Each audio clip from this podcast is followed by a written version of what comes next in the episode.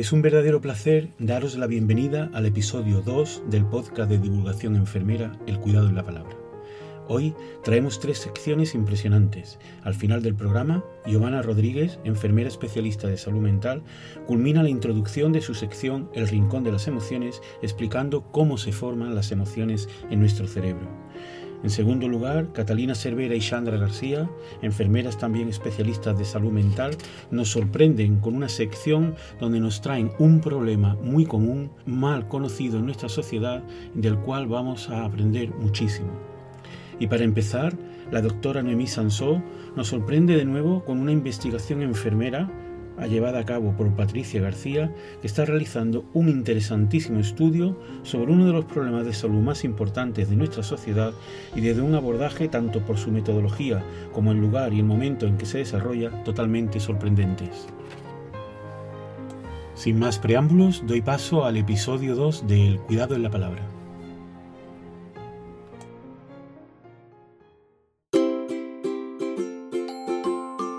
Bienvenidas. Bienvenidos al Cuidado en la Palabra, un podcast sobre la ciencia y el arte de cuidar y cuidarse. Con un menú repleto de experiencias, historias, emociones y entretenimiento. Apto para todos los públicos. ¡Empezamos!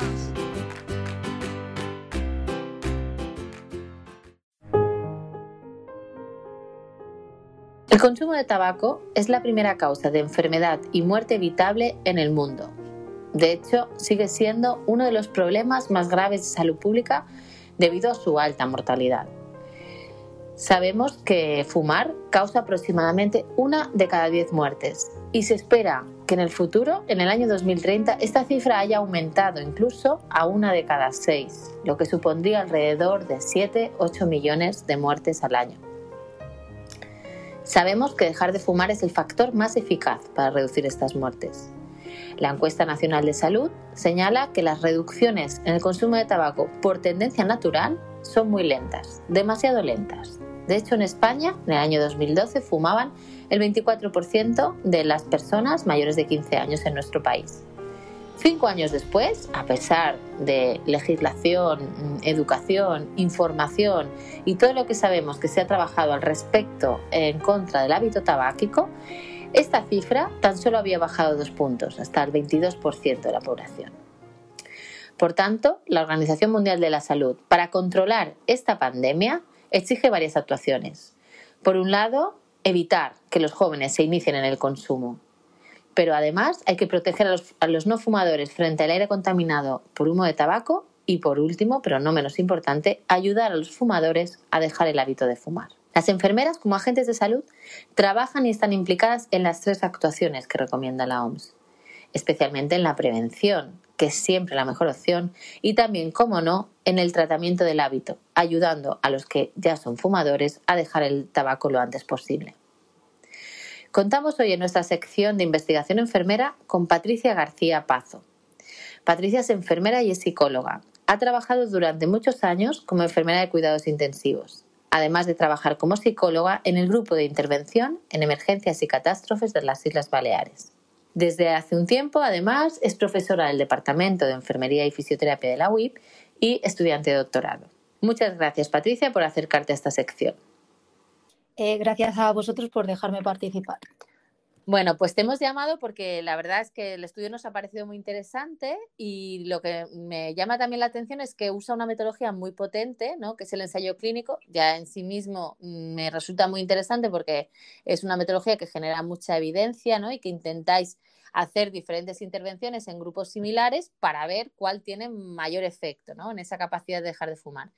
Pero más allá de este hecho, ¿por qué dirías tú que es importante este estudio?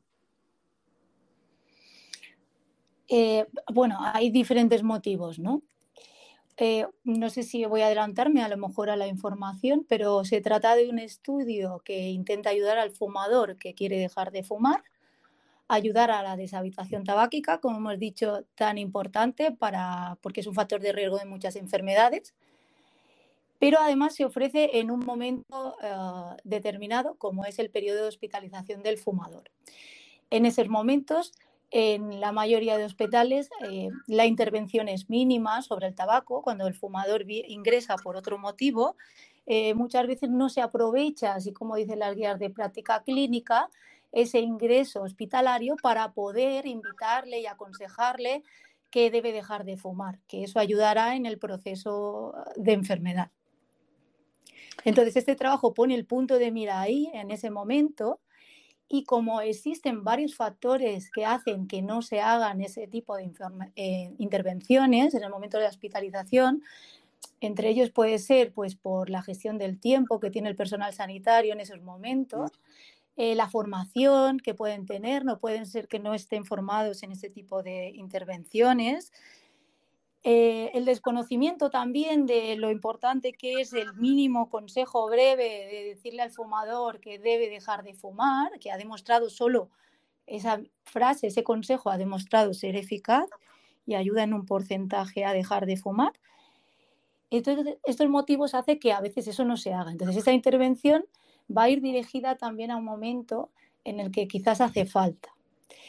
Ah, con respecto a que se haga un diseño eh, aleatorizado o un diseño ensayo clínico, es porque es la única manera que tenemos después para obtener una relación de causalidad, ¿no? O de poder demostrar que lo que estamos haciendo es eficaz. ¿no? Muy bien. Eh, la verdad es que a mí lo del momento que habéis elegido ¿no? para la intervención, que es el ingreso hospitalario, que tú lo destacas ¿no? como una de las fortalezas, la verdad es que a mí me llama la atención porque estamos muy acostumbrados a este tipo de intervenciones pues desde la atención primaria, ¿no? Desde un, desde un perfil más comunitario, ¿no? Cuando no están ingresados.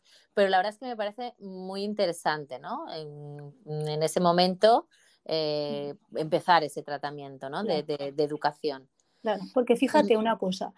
En ese momento, el paciente que está ingresado está más vulnerable. ¿no? Eh, la bibliografía señala que es un momento muy importante de aprendizaje. Además, está ingresado y tiene que mantenerse abstinente durante esos días, ese tiempo. algunos pacientes fumadores, mantenerse abstinente en ese tiempo no les supone mucho, para otros sí.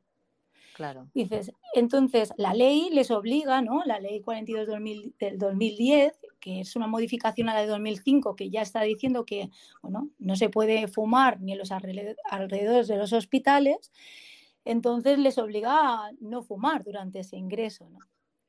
Además, están rodeados de personal sanitario que pueden asesorarles, pueden proporcionarles incluso a día de hoy em, medicamentos como los parches de nicotina para paliar el síndrome de abstinencia, ¿no? el deseo de fumar, y pueden probar cómo les va ¿no? con esa medicación, incluso a animarse a una vez eh, obtenida el, alta eh, del hospital a estar más tiempo abstinente, porque eso ayuda, ¿no?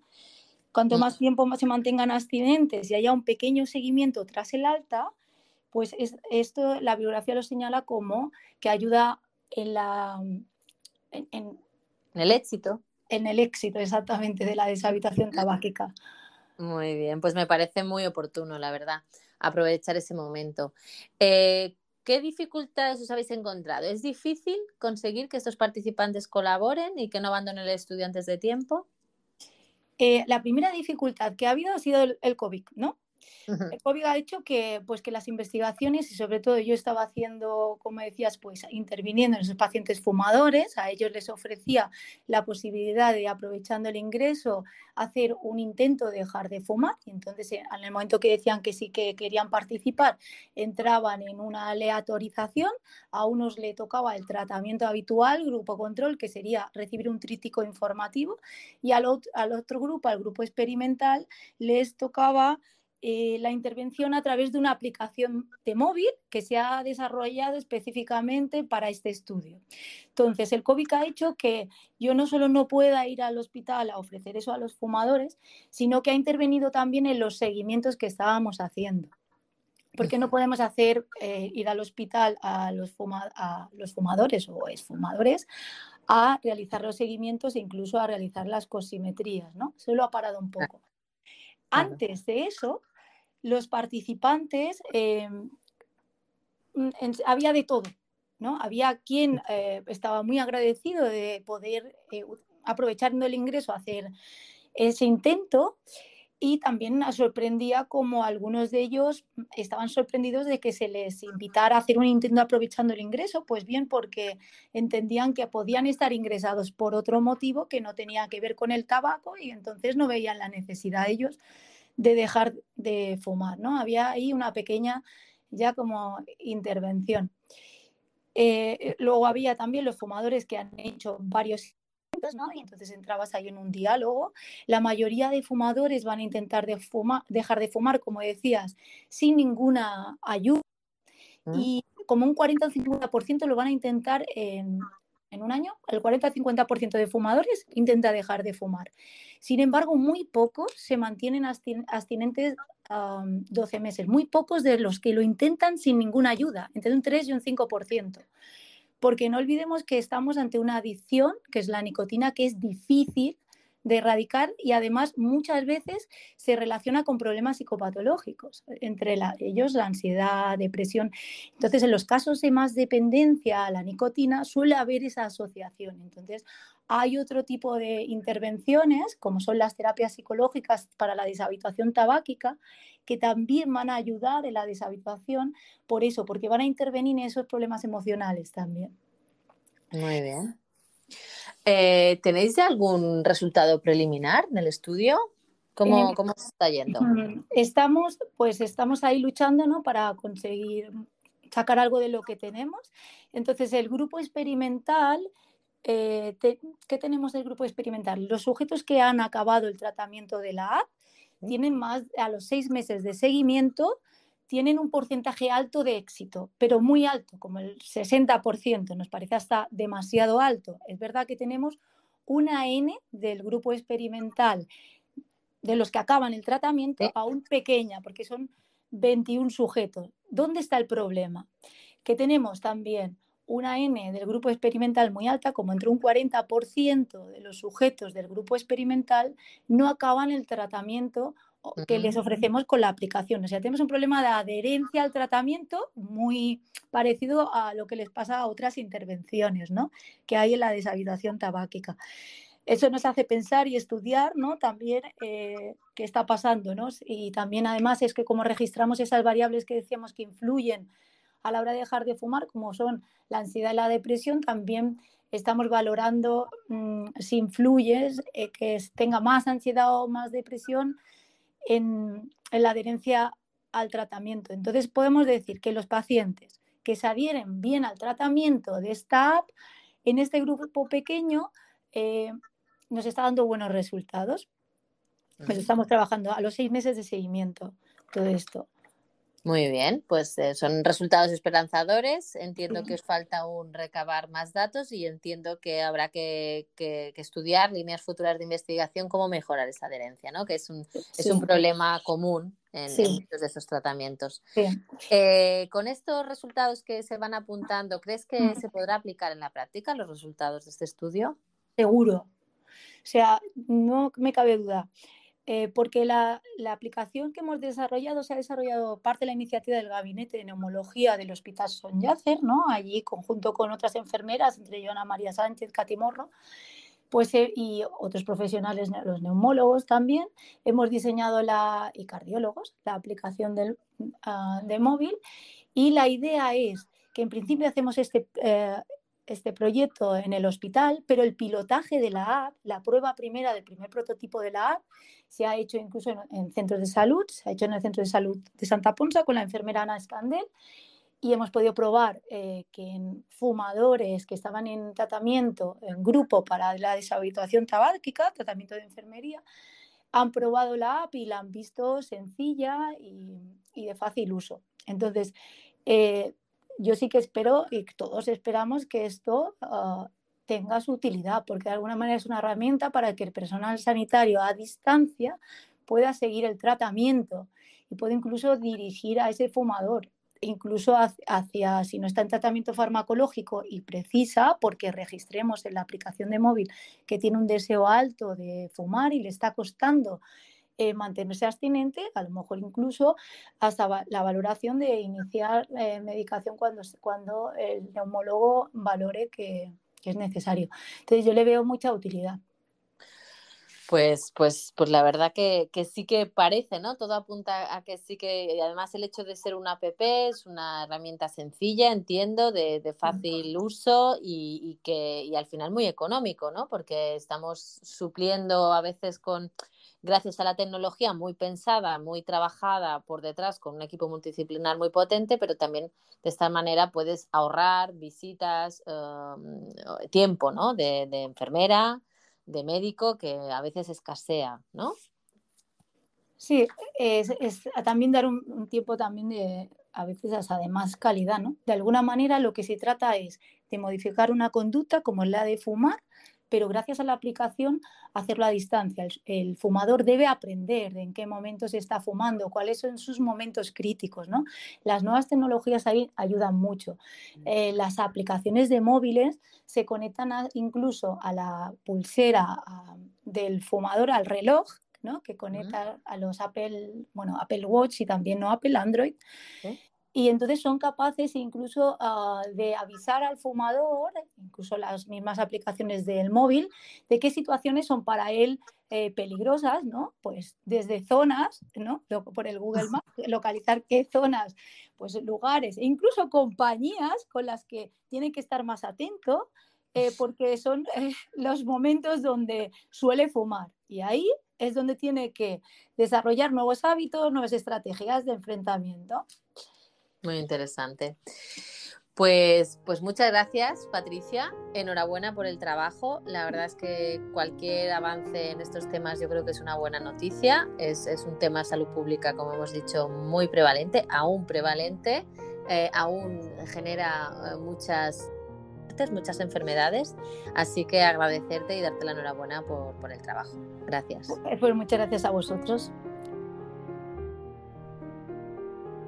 Muchísimas gracias, Noemí y Patricia. Estoy seguro que este episodio va a ser muy útil, muy interesante para muchos de nuestros escuchantes y además para muchos profesionales, pues una fuente de inspiración a tener muy en cuenta en nuestros centros de trabajo. Y ahora saluda a dos con Catalina Cervera y Sandra González, que nos traen un tema no menos interesante y seguro que también vamos a encontrar muy, muy útil.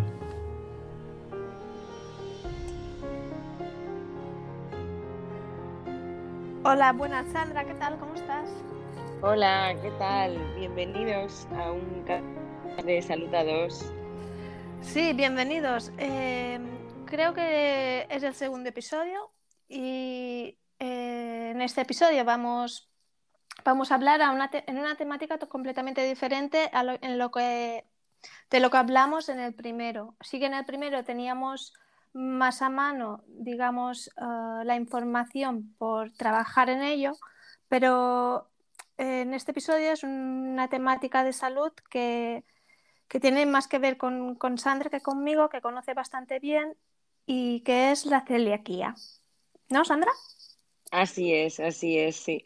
Eh, decidimos empezar por algo más familiar para las dos y bueno, vamos a continuar con este concepto que también pues eh, crea bastante confusión en, la población general porque se confunden un poco ciertos eh, términos relacionados con lo que es y que no es la celiaquía, ¿no? Sí, es que yo uh, el otro día, yo qué sé, estaban, por ejemplo, en un restaurante y se me creó bastantes dudas porque, bueno, son términos que estudias, pero luego se te olvidan, olvidan si no lo tienes por mano o no lo padeces o no estás familiarizado con el tema. Entonces, eso, que estaban en un restaurante y había opciones celíacas y opciones que no. Entonces me, me estaba preguntando, bueno, me vinieron diversas dudas. Entonces, a ver si eh, ¿Tú mm, me podrías clarificar un poco qué es la enfermedad celíaca? Por supuesto, por supuesto. Para ti, para todos nuestros oyentes, pues explicaros que la enfermedad celíaca es una enfermedad que, del propio sistema inmune, ¿no? Es autoinmunológica. Nuestro cuerpo ataca a una proteína que está dentro de, los, de algunos cereales, que se llama gluten, el gran conocido gluten.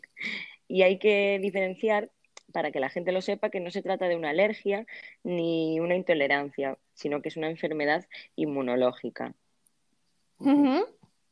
¿Y qué alimentos o cereales contienen gluten?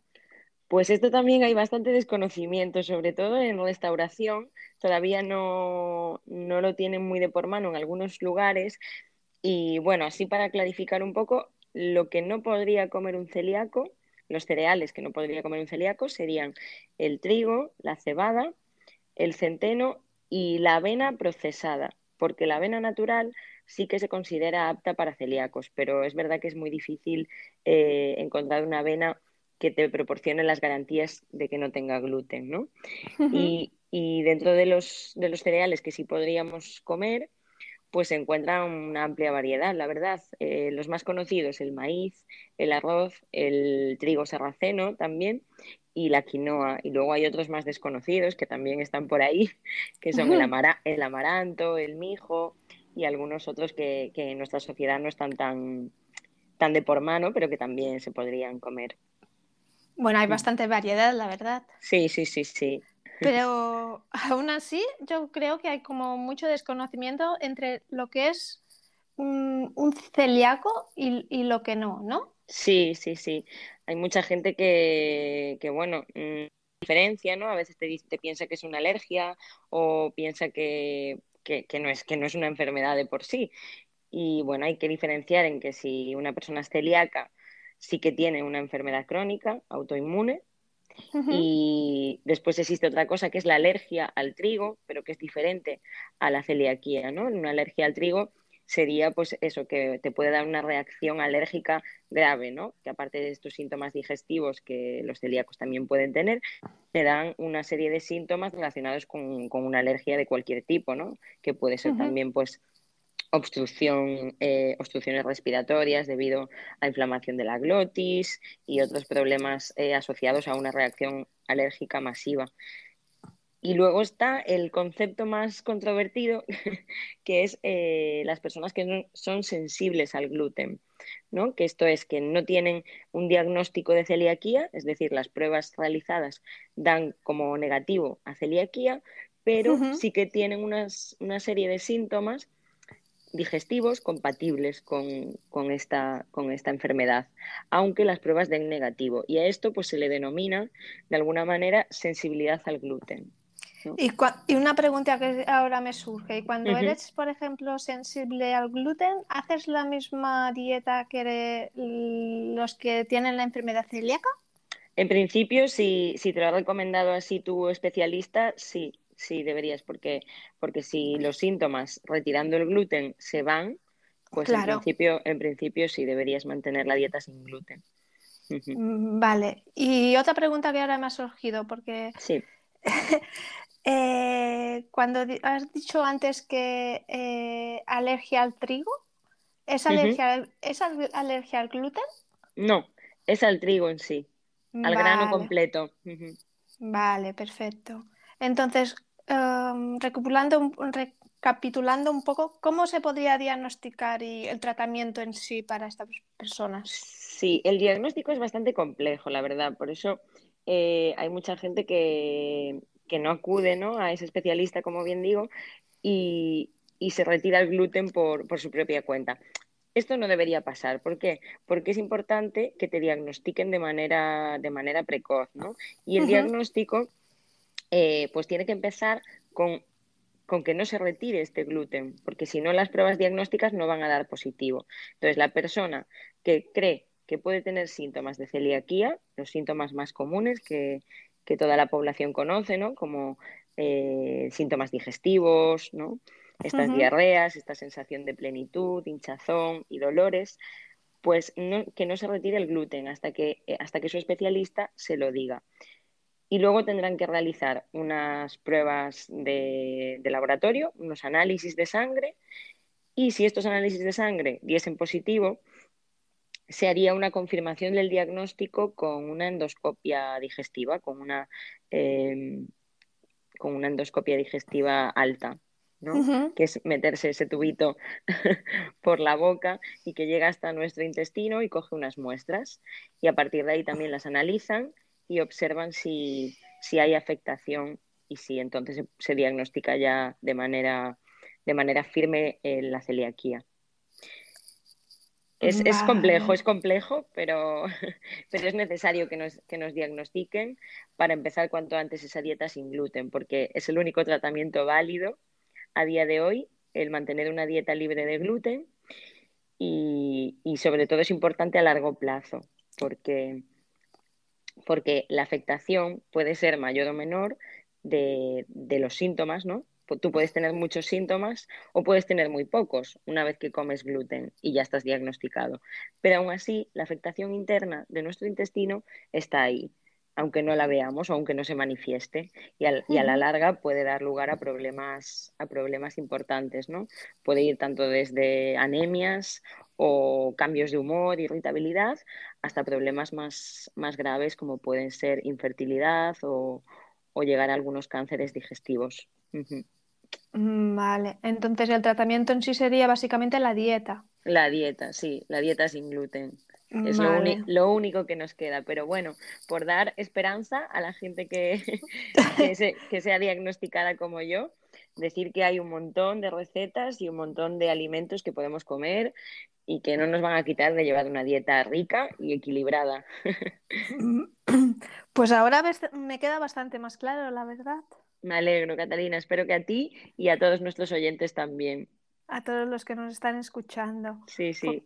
Pues muy bien, pues hasta aquí llega el episodio 2, ¿no, Sandra? Exacto, espero que haya sido de, de ayuda y que, y que, bueno, y que hayáis conocido un poquito más de este, de este concepto. Todo esto en Salud a 2. Hasta la próxima. Hasta la próxima. Ah, chao.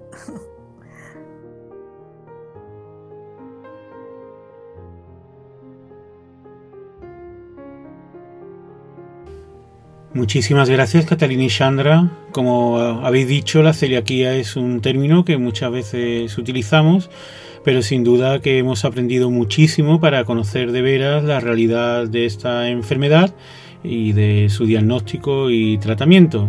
Y llegamos a la última sección de este episodio número 2 del Cuidado en la Palabra, animándoos a compartir nuestro podcast entre familiares y amigos, a visitar nuestra web elcuidadoenlapalabra.com barra podcast, donde podrás encontrar todos nuestros contenidos. Y sin más, el rincón de las emociones con Giovanna Rodríguez. Hola, muy buenos días, buenas tardes o buenas noches. Bienvenidos al episodio 2 del Rincón de las Emociones. En el anterior episodio os he podido hablar sobre qué es la emoción, repasamos un poco de historia, de filosofía, curiosidades sobre el origen de la palabra y la diferenciamos del sentimiento que crea mucha confusión en el día a día. En este episodio os hablaremos de cómo se forman las emociones y nos vamos a centrar en el proceso emocional, que aunque es un proceso complejo voy a intentar resumirlo de forma muy breve. Este va a tener lugar íntegramente en nuestro cerebro y va a activar otras zonas del cuerpo según la emoción que elija. ¿Y esto que nos va a permitir? Nos va a permitir comunicarla y expresarla a nuestro entorno. Por eso quizás la cultura popular relaciona mucho la emoción con el corazón, porque es ahí en el corazón, en el pecho, donde se genera una mayor actividad. Sobre esto profundizaremos en algún estudio en próximos episodios. Ahora en este episodio nos vamos a centrar en el proceso emocional solamente y en otros episodios aprovecharemos las partes de este proceso que vamos a explicar para profundizar sobre cada emoción. Seguro que en el día a día os habréis dado cuenta de que ante una misma situación dos personas pueden sentir cosas distintas y por tanto pueden responder de una forma muy distinta. El proceso que vamos a explicar a continuación es la explicación a este hecho. Este proceso comienza por un estímulo siempre, un desencadenante. Le vamos a llamar desencadenante emocional. Y este desencadenante emocional es eh, la percepción que hacemos consciente o inconsciente de cambios que ocurren en el exterior que son captados por nuestros sentidos, el olfato, el gusto, la vista, todos nuestros sentidos, o también percepción de cambios en el interior, que pueden ser recuerdos o incluso puede ser también un pensamiento. Un pensamiento también puede ser un desencadenante emocional. Este es el inicio del proceso emocional, este desencadenante emocional, este estímulo, esta percepción consciente o inconsciente de que hay un cambio en nuestro exterior o en nuestro interior. Al otro extremo de este proceso está la manifestación emocional, los efectos observables de esa emoción, que sería el final de este proceso. Sería lo que podemos ver. Estaría la comunicación verbal, que es lo que decimos, la comunicación no verbal, que son los gestos, la postura corporal, el tono de voz, estaría la conducta motora, que es cómo nos comportamos, lo que hacemos con la emoción, y después estaría la respuesta fisiológica, que es lo que siento en mi cuerpo. Puedo sentir palpitaciones, puede cambiar mi respiración, el ritmo, eh, puedo sentir sudoración. Todo lo que ocurre entre el desencadenante emocional y estos efectos observables, esta manifestación emocional, es lo que llamamos al proceso emocional, la génesis de esa emoción. La percepción de este desencadenante emocional va a pasar casi de forma instantánea por un primer filtro. Este filtro va a ser innato, es decir, que es universal y pertenece a nuestra especie como seres humanos, y va a ser inconsciente. Y en este primer filtro lo que va a pasar es que se va a hacer una evaluación y valoración de este desencadenante. Va a ser una evaluación muy rápida, una valoración muy rápida, y se va a hacer de forma inconsciente se van a valorar dos cosas, fundamentalmente. Si el estímulo es relevante para nosotros en este momento concreto y cómo nos afecta, cómo debemos reaccionar a él. Esto no deja de ser la interpretación que hacemos de ese estímulo. Vamos a poner un ejemplo de un estímulo. Vamos a poner el ejemplo de que, aparece una tarántula a una persona que está dormida en una casa en Mallorca. ¿Qué va a pasar? Este primer filtro va a tener en cuenta la novedad del estímulo. Es algo novedoso, es algo repentino. Va a tener en cuenta la agradabilidad del estímulo. ¿Qué quiere decir esto? Para esta persona quizás sea desagradable el estímulo. Va a tener en cuenta el significado. Para esta persona quizás eh, percibe daño o peligro en ese estímulo.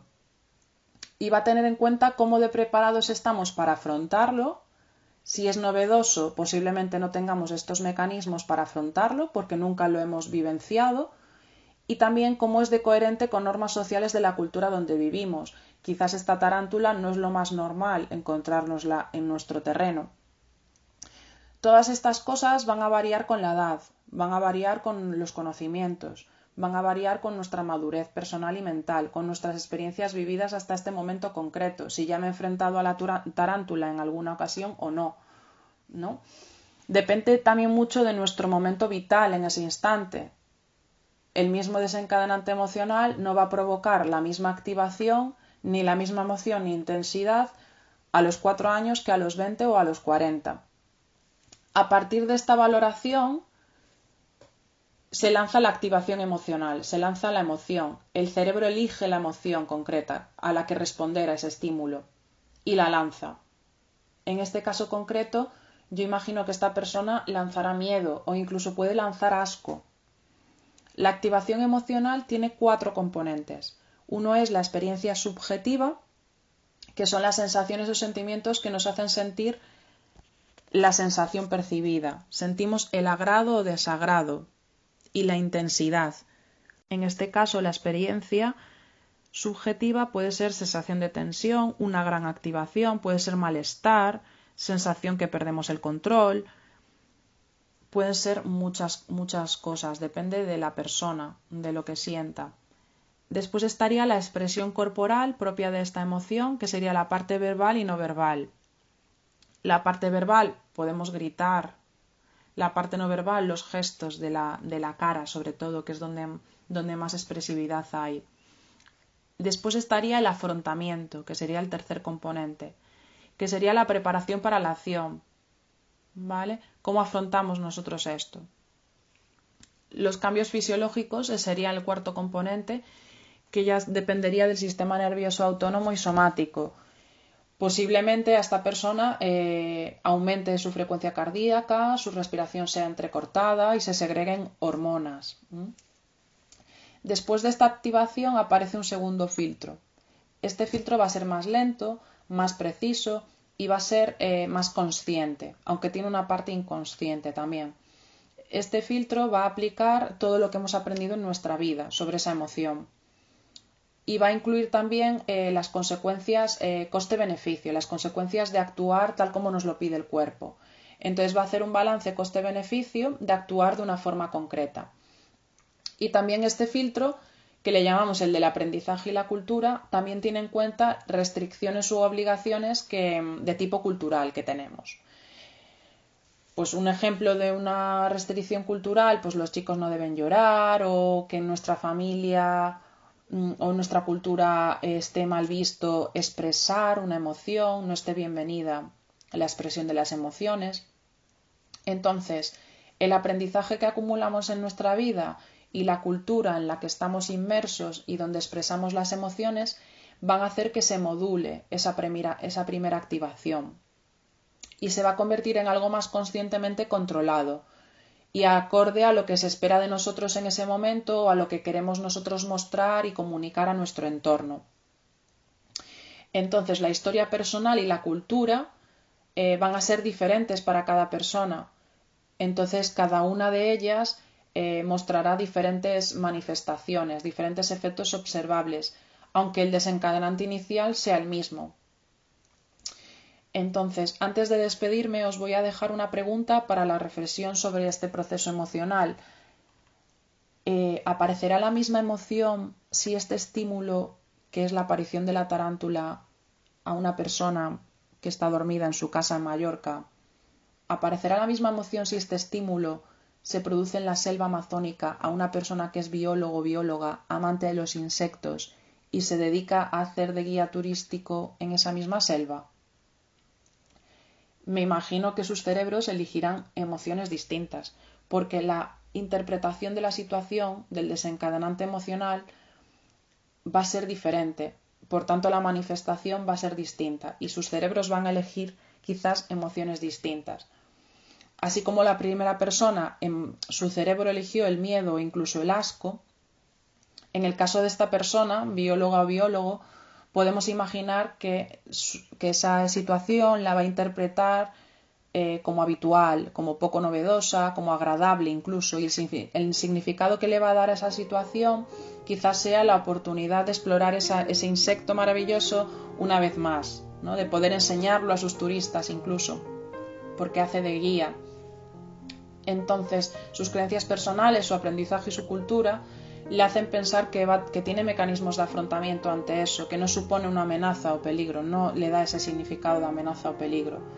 Entonces su, su cerebro lanzará posiblemente la emoción de alegría ante el encuentro y se manifestará externamente a través de su comunicación verbal, sus gestos, su comportamiento y también sus reacciones fisiológicas, lo que su cuerpo siente.